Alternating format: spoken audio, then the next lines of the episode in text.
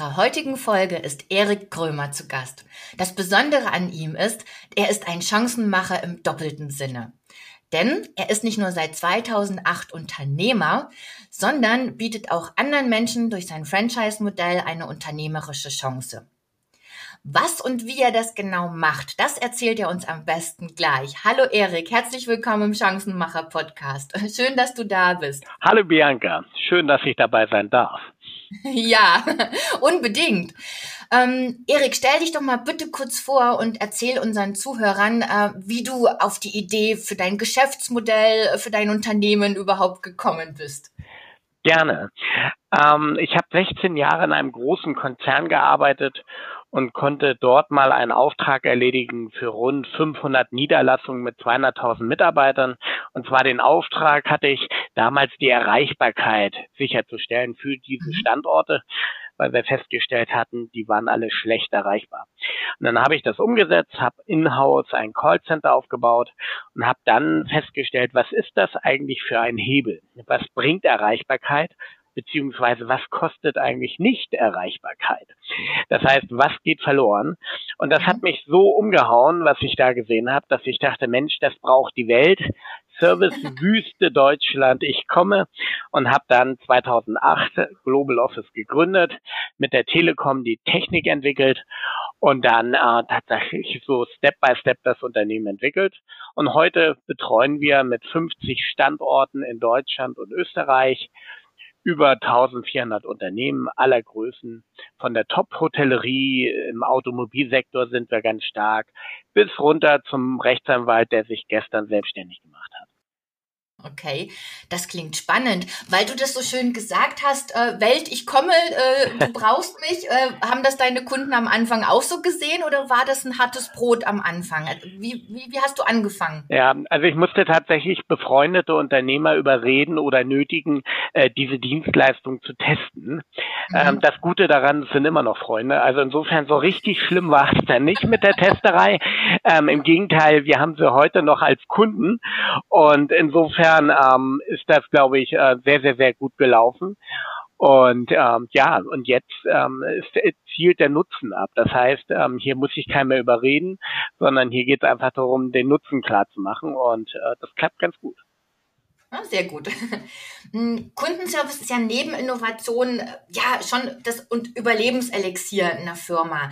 Was macht denn für dich guten Service aus? Also da versteht ja auch jeder was anderes drunter. Absolut, absolut. Ähm, ich glaube, wenn man ganz oben anfängt, ähm, wir betreuen unter anderem ähm, das Sacher in Wien als schönes Beispiel, mhm. was äh, zu den Top-Hotels weltweit gehört, ähm, wo das Thema Service ähm, am Kunden, am Gast in dem Fall ganz, ganz hoch angesiedelt wird. Und wenn man von dort aus blickt, dann kann man schon gar nicht so verkehrt liegen. Das heißt, wenn ich den Umgang mit äh, Prinzessen, mit Diplomaten und wer da alles Mögliche anruft, hinbekomme, dann bekomme ich sicherlich auch äh, im Autohaus äh, den Empfang geregelt.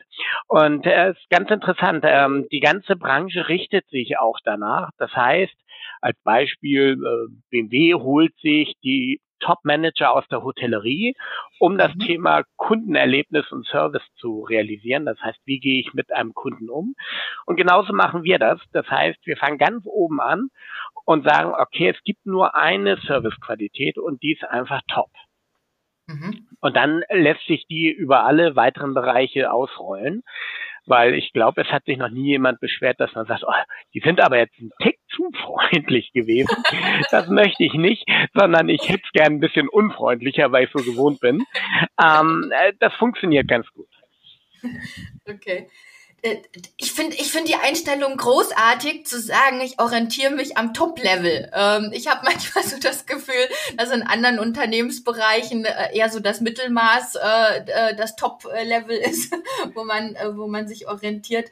Ähm, neben, neben diesem Thema ja, also das hat ja schon auch was mit Anspruch zu tun.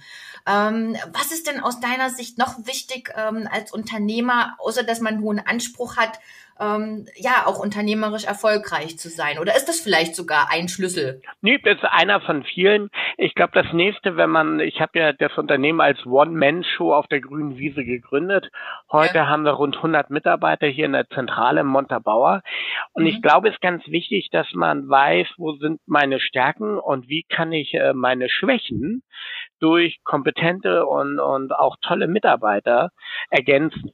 Und äh, man muss sich als Unternehmer nicht so wichtig nehmen, sondern ähm, äh, das beginnt dann zu laufen. Also wichtig ist es für die Idee und für die Vorreiterrolle, aber für die Umsetzung brauchen wir halt äh, ganz viele Menschen und jeder an seiner Stelle. Und es gibt ja diese Farbstrukturen und man sagt ja, der eine ist mehr rot, der andere mehr blau, der andere grün, wie auch immer. Ähm, und ich glaube, als Unternehmer ist man halt dunkelrot in aller Regel geprägt. Und ähm, da ist es ganz wichtig, dass ganz viel Blau hinterherkommt, damit diese Ideen nachher auch in ein richtiges Fahrwasser kommen und dann langfristig zum Erfolg führen und man selber sich sicherlich über die Weiterentwicklung des Geschäftsmodells Gedanken machen kann. Aber diese operative Umsetzung, da braucht man halt andere Menschen mit anderen Qualitäten. Die Zeiten, die wir aktuell haben, bezeichne ich jetzt einfach mal als stürmisch. ja. Ähm, was, was äh, glaubst du, ist noch wichtig, um auch in diesen stürmischen Zeiten zu bestehen als Unternehmer? Ich glaube, die sind geprägt von Flexibilität. Ähm, wir merken, dass sich Märkte verändern. Wir merken, dass wir andere Reaktionszeiten brauchen. Ähm, wir sehen das gerade in der öffentlichen Diskussion. Alle haben Angst. Alle Unternehmer haben Angst und gucken zur Regierung ähm, wann, wann macht ihr die Tore wieder auf und wie ist, sind die nächsten Steps und gibt es Planungssicherheit?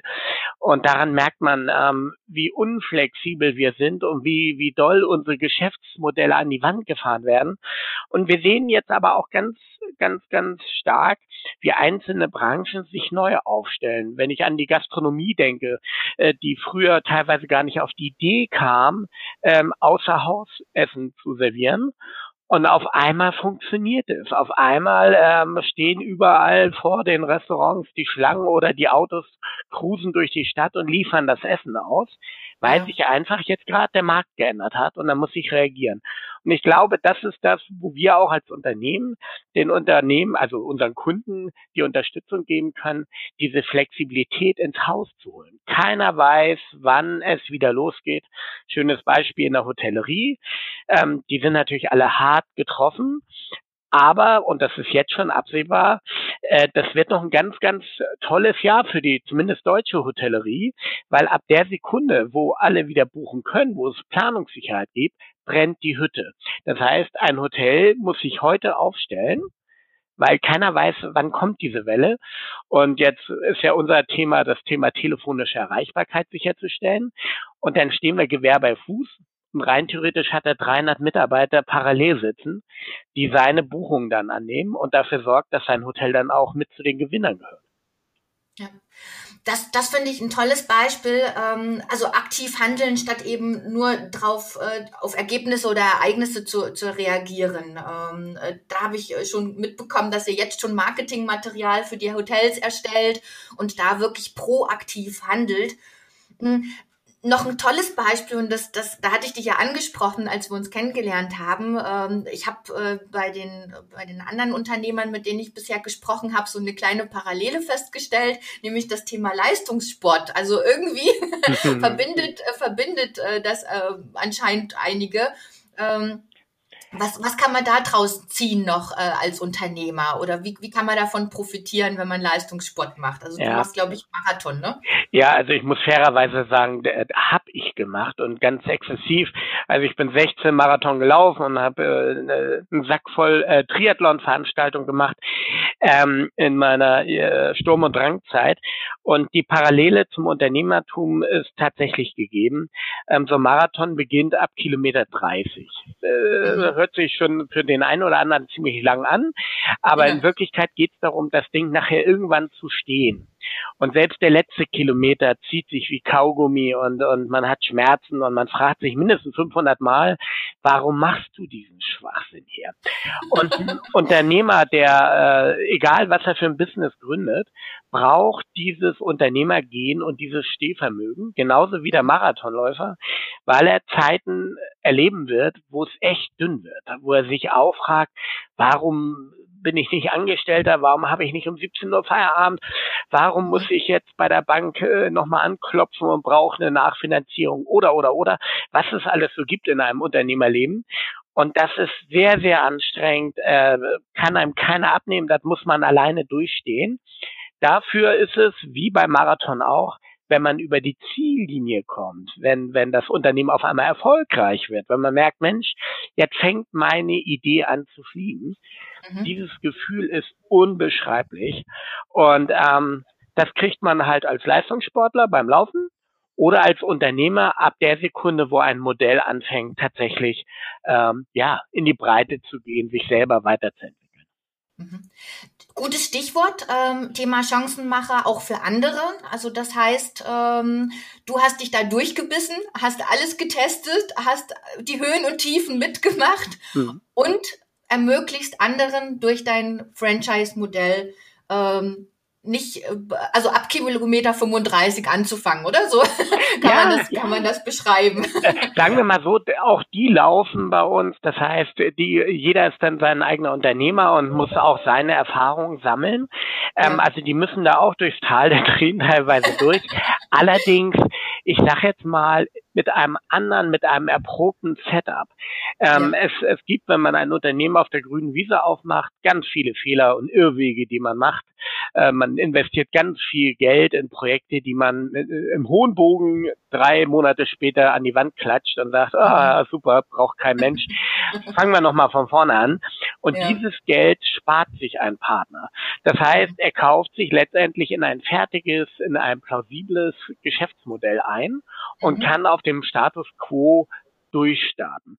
Und das war auch mit unseren ersten Franchise-Partnern sehr sportlich, weil da wussten wir noch gar nicht, wie das alles so funktioniert, haben das aber mit den Partnern auch so kommuniziert und haben gesagt, ihr seid Teil der Geschichte und wir entwickeln das jetzt gemeinsam. Und wenn ich überlege, wie wir damals angefangen und wo wir heute stehen mit Zertifizierung, Auszeichnung, alles was dazugehört, ähm, gehören wir in Deutschland mit zu den Top-Franchise-Systemen, was uns riesig freut. Aber daran hat halt auch jeder wieder dran mitgewirkt. Und ich glaube, heute bieten wir für jemanden, der wirklich sagt, Mensch, ich möchte gerne ein, ein eigenes Unternehmen haben, ich möchte gerne nachhaltig was aufbauen, bin nicht der Risiko- und Zockertyp, sondern brauche irgendwas, wo ich mich orientieren kann. Der ist bei uns gut aufgehoben. Wird denn in Krisenzeiten mehr gegründet? Ja, ich glaube, Krisenzeiten sind immer auch Chancenzeiten. Wenn man ähm, die einzelnen Jahre mal zurückschaut, ähm, 2008 habe ich gegründet, da hatten wir gerade die Weltwirtschaftskrise. Ähm, da würde man normalerweise auch sagen, äh, wieso machst du dich da selbstständig? Was für ein Quatsch. Ja. Ähm, und ich persönlich habe damals gedacht, wer in Krisenzeiten gründet, dem kommt sozusagen das wirtschaftliche Wachstum nachher als Rückenwind, mhm. weil man erst gar nicht anfängt, sich ähm, äh, locker zu fühlen. Um jetzt den Vergleich zum Marathonlauf nochmal zu nehmen, das ist so ähnlich, als wenn ich einen Marathon anfange zu laufen, wo es erstmal die erste halbe Strecke bergauf geht ja. ähm, dann freue ich mich einfach, was nachher kommt. Und ähm, das, das kann man wieder gut vergleichen.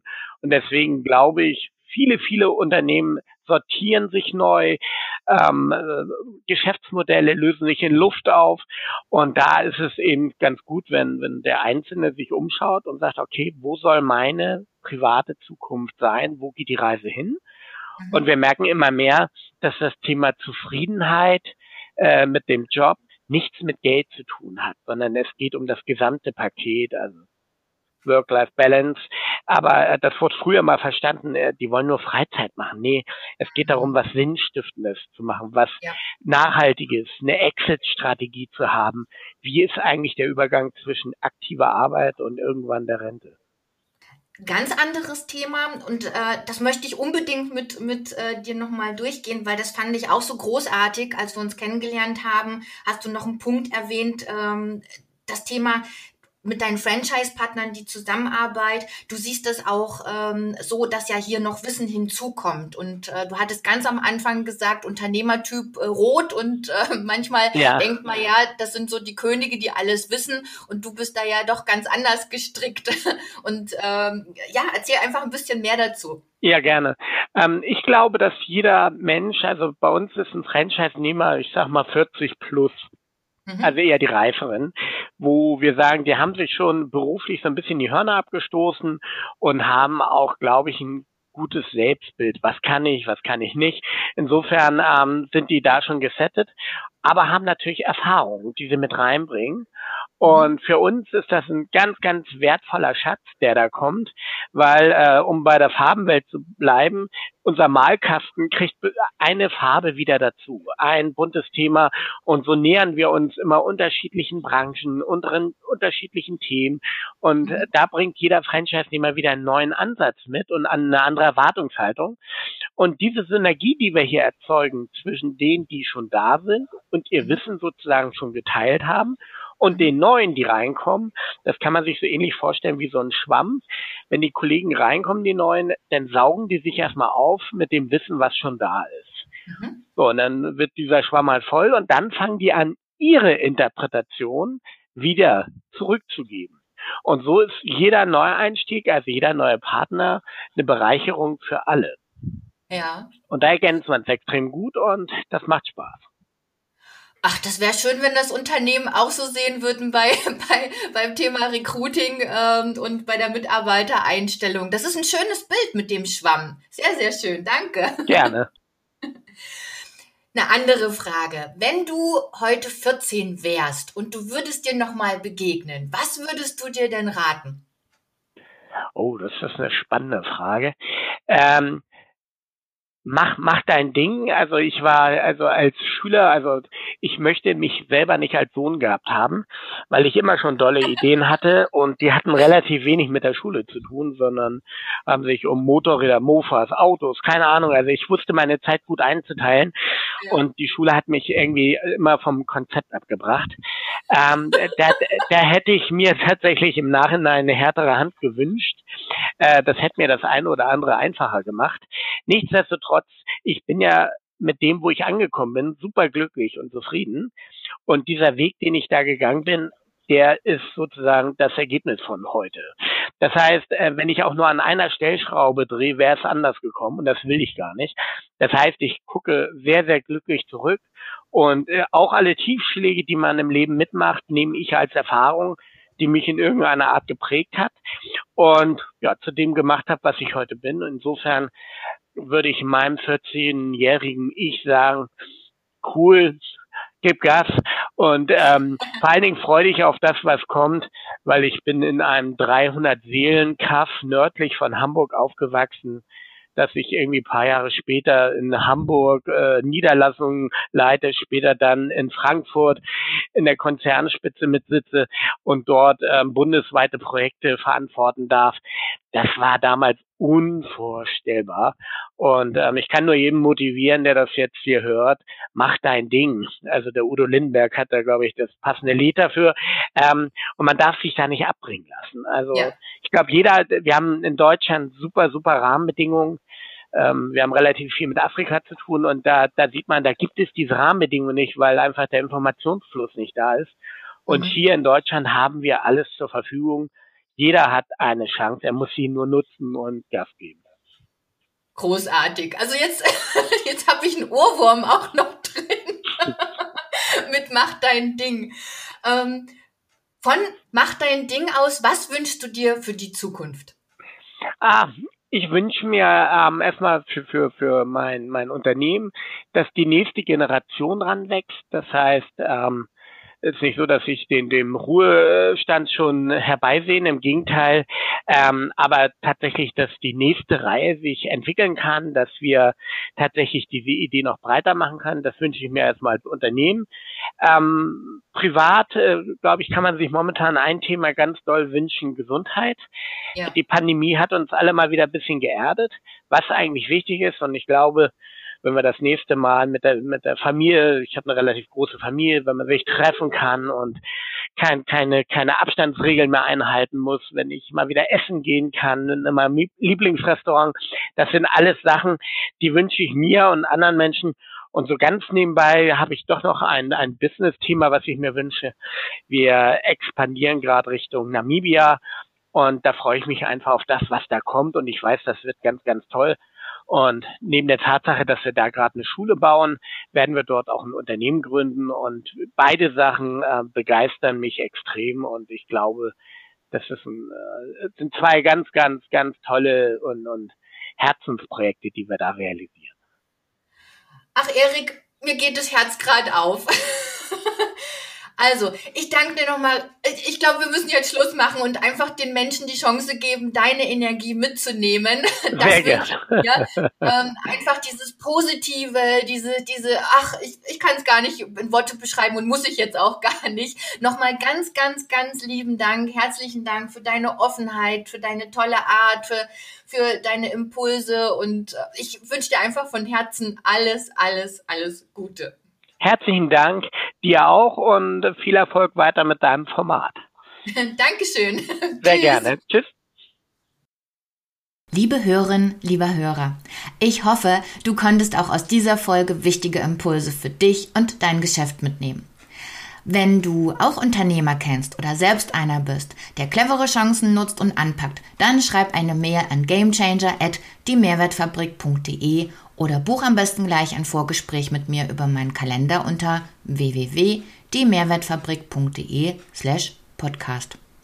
Wenn du Wünsche, Anregungen, Feedback zu dieser Folge oder zum Podcast hast, dann schreib mir ebenfalls. Ich freue mich über deine Nachricht.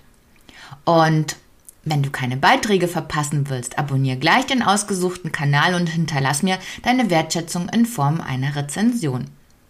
Bis wir uns wieder hören, wünsche ich dir eine schöne und chancenreiche Zeit.